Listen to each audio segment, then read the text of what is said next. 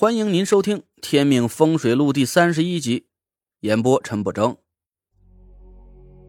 我想了半天，这种事儿好像也只有找蒋亮商量了。我给蒋亮打了个电话，简单的和他说了我的想法。蒋亮很高兴。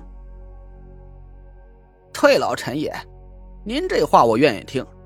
男子汉大丈夫就得有自己的事业，甭管田家有金山银山。那都不如您自己挣个肚圆。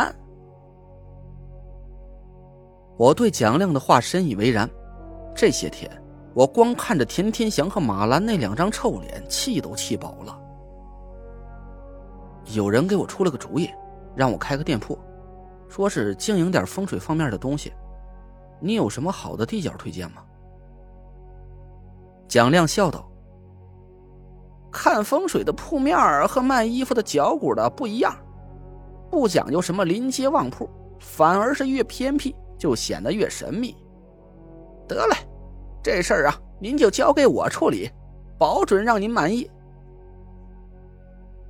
我算了一下，田天祥给了我五十万的遣散费，我花了两万多，手头上还有个四十七八万。我卖符赚了九千多块，而下一批符。虽然我答应了买家给他五折，但也足够我这段时间的开销了。我说道：“我手头上能拿出来的钱，大概有个不到五十万，你看能租到什么样的店面？”蒋亮笑道：“足够了，陈爷，这事儿您交给我，顺利的话，明个我就能给你个准信儿。”挂了电话，我下地活动了一会儿，舒展了一下筋骨。背上的伤已经不那么疼了，我试着走了几步，没什么问题。手上的刀痕还得一段时间才能恢复。我握了握拳头，手微微抖了起来。我叹了口气，这样一定会影响我画符的效率和质量。真不知道我答应买家的第一批符，到底什么时候才能交货？我在房间里待的实在是无聊，走下楼去透透气儿。却看见天天祥和马兰坐在客厅里，我心里不禁的一阵厌烦。算了，干脆啊去找蒋亮聊聊天也比在家里看着那两个瘟神强。我打了辆车来到琉璃厂，慢慢的磨蹭到博古轩，一进门就看到蒋亮正在和香烛铺的老板说着什么。我说海爷，您这铺子生意咱俩可门清。见天的能进来三五个人就不错了，现在有大老板肯接您这烂摊子，您可不能这么狮子大开口啊！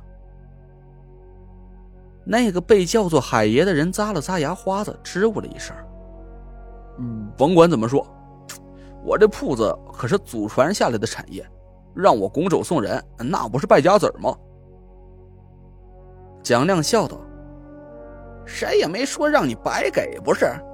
价格嘛，只要您给个实在数，人老板也不差那仨瓜俩枣的。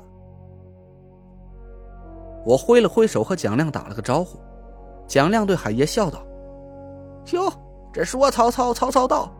海爷，我给您引荐一下，这就是我跟您说的大老板，我们陈爷。”海爷赶紧站起身和我打招呼，我顿时明白了过来。原来蒋亮是打算给我盘下这间香烛铺子。蒋亮给我们介绍了一下，我这才知道，那香烛铺子的老板叫于海，这间铺子是他祖上传下来的。于海的祖上比较富裕，但是到了他这一辈啊，本事有限，日子过得越来越紧，现在只能靠着出租一部分店面过日子了。蒋亮的博古轩。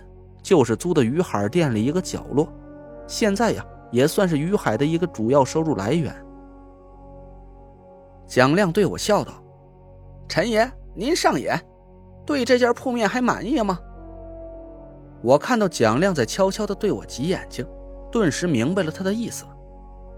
我装模作样的在四下打量了一下，摸着嘴巴咂了咂嘴：“这地角也太偏了吧。”于海的脸色有点难看，蒋亮赶紧给我沏了杯茶。陈爷，我和海爷的关系那是铁瓷。您瞧，要是差不多能盘，就把这间铺子盘下来，就当是帮兄弟一把了。我心里暗暗发笑，这心想蒋亮果然是老奸巨猾，这事干的是两面讨好，我和于海呀都得领他的情。我对于海笑了笑，说道：“行，那海爷就开个价吧。”于海赶紧说道：“这除去亮爷租的那一个旮旯啊，其他的我整租给你，一年五十万。